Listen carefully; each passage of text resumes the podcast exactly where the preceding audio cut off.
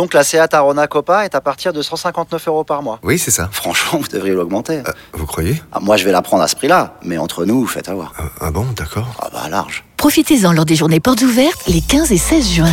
À Arona Copa TSI 95 chevaux, LLD 37 mois et 30 000 km. Premier loyer de 1500 euros après déduction de la remise conseillée de 6 650 euros, si accord par Volkswagen Bank. Offre à particulier dans le réseau participant jusqu'au 16 juin 2024. Conditions sur seat.fr.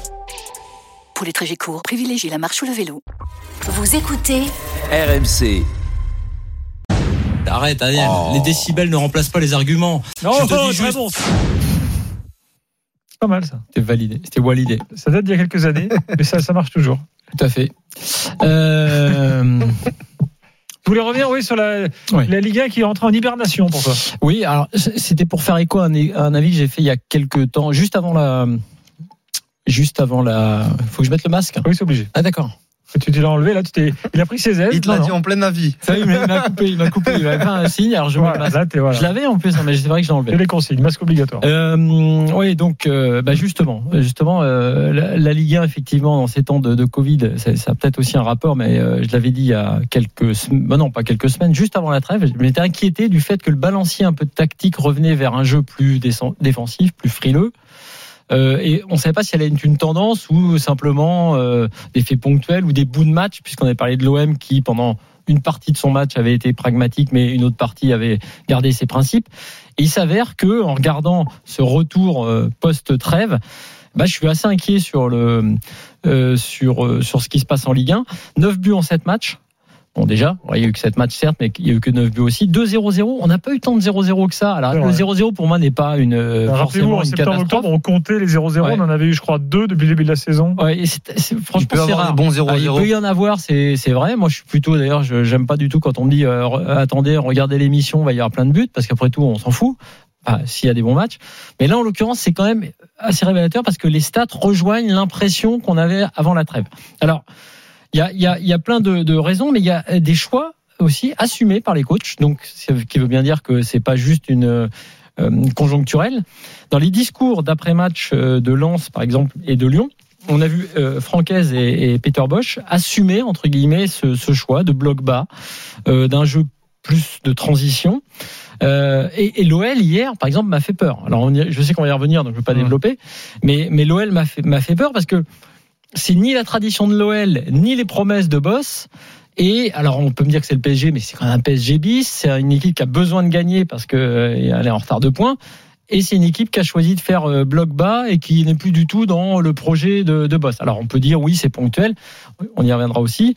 Il a la pression, certes. Il y a toujours des raisons. La pression, pour pas se faire virer. Euh, le fait d'en avoir un peu marre de perdre, c'est ce qu'a dit Hez. En gros, il dit bon, c'est bon. Nous, on s'est pris des carottes, donc on change un peu. Bon, bah, une forme de pragmatisme. Ça veut pas dire que tu perds tous tes principes et que tu- on va peut-être les retrouver plus tard. Tu te réadaptes? Tu te réadaptes. Le Covid, je l'ai dit parce que c'est vrai qu'en revo- en revoyant les matchs qui n'étaient pas euh, toujours géniaux et qu'en plus il y avait les tribunes vides, soit pour des raisons de huis clos, soit pour des raisons de, de, euh, de jauge de toute façon, on retrouve un peu cette ambiance frigo. Et ce qui est assez marrant, c'est que ce retour, enfin, ce- ce- ce- cette façon de privilégier finalement un jeu de transition, parce que si tu joues bloc bas, tu veux quand même essayer de marquer, bah, fait le, le, le jeu d'un entraîneur qui lui a, a, a souvent fonctionné comme ça, c'est Galtier, comme par hasard, qui gagne 3-0 tout en étant réduit à 10 très rapidement, parce que lui, il maîtrise ce genre de choses, ce qui n'est pas forcément le cas d'ailleurs toutes les équipes, puisque Julien Stéphan rappelait à, à dessein que il avait remarqué qu'ils avaient marqué beaucoup de buts, mais aucun, je crois, ou un seul, a pris une phase de transition et se réjouissait de l'avoir fait dans, dans le match à Metz. Donc, en bref, j'ai peur que l'hiver soit long, euh, en termes d'ambiance et en termes de, de jeu. Est-ce que c'est une tendance lourde? Pas sûr. Ou un pragmatisme de saison En tout cas, effectivement, la Ligue 1 euh, qui nous enthousiasmait vraiment à chaque journée, c'était pas un effet de mode, hein, euh, ça a duré longtemps, elle fait un peu peur. Et pas seulement parce qu'il y a des joueurs qui sont partis à la canne et autres, parce que j'ai vu des exemples inverses de, joueurs qui prennent leur chance et qui, tiennent leur rang. Donc je pense que, tu peux garder tes principes même avec tes, joueurs remplaçants. Je pense là vraiment qu'il y y a une lame de, un peu une lame de fond qui fait que on a de moins bons matchs déjà à regarder et qu'on a en tout cas un choix assumé tactiquement euh, d'aller sur des blocs plus bas et, et- et- et de jouer en transition. Walid, est-ce que tu es d'accord? Non mais moi j'étais déjà déjà d'accord avec euh, avec euh, Florent sur son premier avis. Je crois que c'était il y a deux semaines avant euh, Avant la trêve. av- avant avant la trêve. Ça commençait un petit peu à à, à, comment dire à, tirer la langue euh, déjà physiquement parce qu'on a eu un gros gros début de, de saison. Il y a aussi le facteur euh, Covid et huis clos qui fait que je pense nous visuellement on se fait un peu plus euh, on- enfin on s'ennuie un peu plus euh, parce qu'on va être poli devant devant devant les matchs euh, sur les sur les dernières semaines et il y a aussi le facteur où depuis le le début de saison, il y a trois quatre équipes qui nous ont qui nous qui nous ont emballés et qui ont rehaussé un petit peu le niveau de euh, de la Ligue 1 euh, en termes de contenu. Il y avait Lens, il y avait Marseille euh, sur le début de saison, même Lyon a eu euh, euh, en début de saison dans le contenu, je parle, dans les idées euh, euh, des choses très très intéressantes.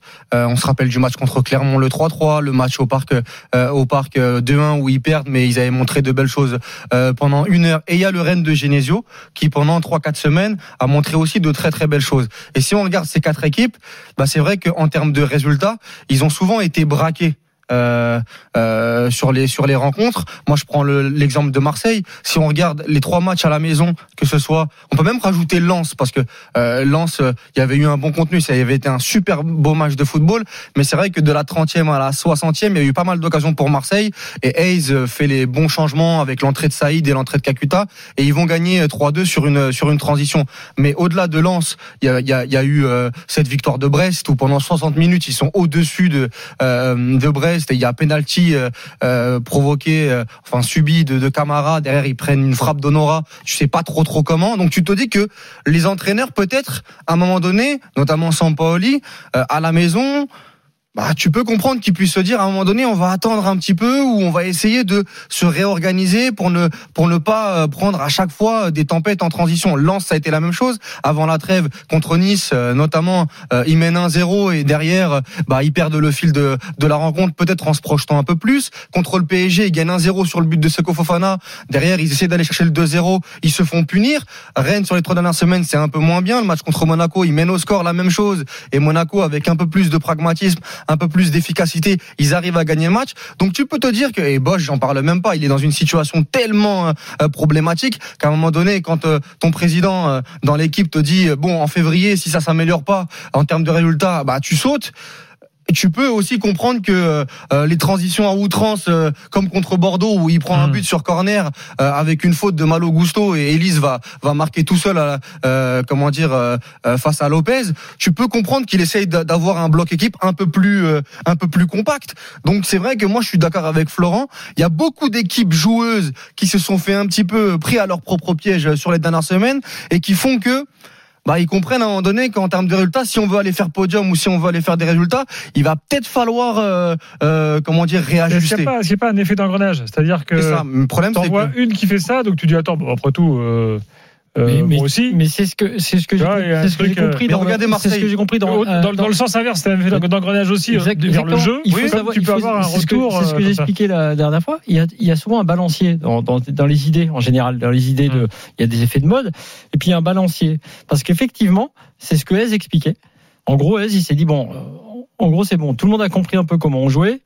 Euh, on est parti un peu la fleur au fusil et on s'est fait gauler euh, 3 4 fois de suite. Je sais plus combien ils avaient, j'avais genre contre Nantes, trois- ils mènent 2-0, euh, notamment, ils veulent aller mettre le troisième. Finalement, Ouais. euh, ça fait 3-2. euh, Il y a pas mal d'exemples Donc, comme ça. donc, en fait, c'est vrai que effectivement, tu as raison. Euh, en plus, avec des coachs qui le font, on va dire, parce que Boss, effectivement, c'est un cas à part, et je, et je sais qu'on va en reparler, c'est un cas à part avec le fait d'être sous pression. Euh, euh, ça change rien sur le fond. Mais Hez, il le fait de manière, c'est intéressant, euh, comme ils font tout d'ailleurs à Lens euh, un peu très bien, de manière assumée. En disant voilà, nous on a fait ça. Oui, c'est vrai, on a décidé de changer un peu parce que bon. Euh, en gros, bah, t'es pas là pour perdre les matchs, donc euh, On est un peu moins bien aussi matchs, dans trois notre jeu. trois défaites. Donc il change quelque chose. Donc moi, moi l'idée, c'est pas c'est pas pour crier et pour dire haro sur tout, parce qu'après tout, faut être malin. Et si à un moment donné tu dois passer, euh, euh, redescendre et jouer la transition et peut-être dans trois matchs en fait euh, refaire l'inverse parce que tu vas surprendre aussi tes adversaires en les prenant à la gorge alors que t'as plus fait ça depuis trois matchs, ça fait partie du jeu et de la, de la faculté à déstabiliser l'adversaire. Mais effectivement, après, il y a euh, les tendances, c'est-à-dire de te dire, en gros, qui sort le premier, tu vois, euh, qui qui y va pour se faire prendre, euh, pour se faire prendre en gros en compte, quoi. Et effectivement, ça peut avoir un effet. C'est pour ça que je disais l'autre jour. On, on m'a dit en fait à la fin de la vie, c'est pour ça que je voulais en reparler. On m'a dit ah non non mais t'as tort parce que regarde, enfin en partie tort parce que Marseille c'est pas tout à fait le cas. Alors oui c'est vrai dans certaines parties de match on retrouve l'OM euh, euh, qui joue haut, pas. mais mais c'est mais c'est- ce que je craignais et ce qui se confirme peut-être avec effectivement l'hiver, les stades à moitié vides parce que ça joue de pas être porté à un moment donné à la 60e minute quand t'as un, un coup de fatigue, un machin. Peut-être aussi avec certains joueurs quand même absents qui apportent du, un talent en technique et qui sont à la canne. Euh, effectivement, espérons qu'il n'y ait pas cet effet d'engrenage qui euh, nous pourrirait un peu l'hiver en Ligue 1. Dans quelques instants, on prend euh, l'avis de Geoffrey, notamment, ou d'Abderrahman qui est également là. Il patiente au 32-16 pour continuer le débat. La Ligue 1 est-elle en pleine hibernation? Et n'oubliez pas qu'à partir de 20h30, euh, ce sera l'OM qui sera au programme après les célébrations dingues de la victoire à Bordeaux. À tout de suite dans l'after.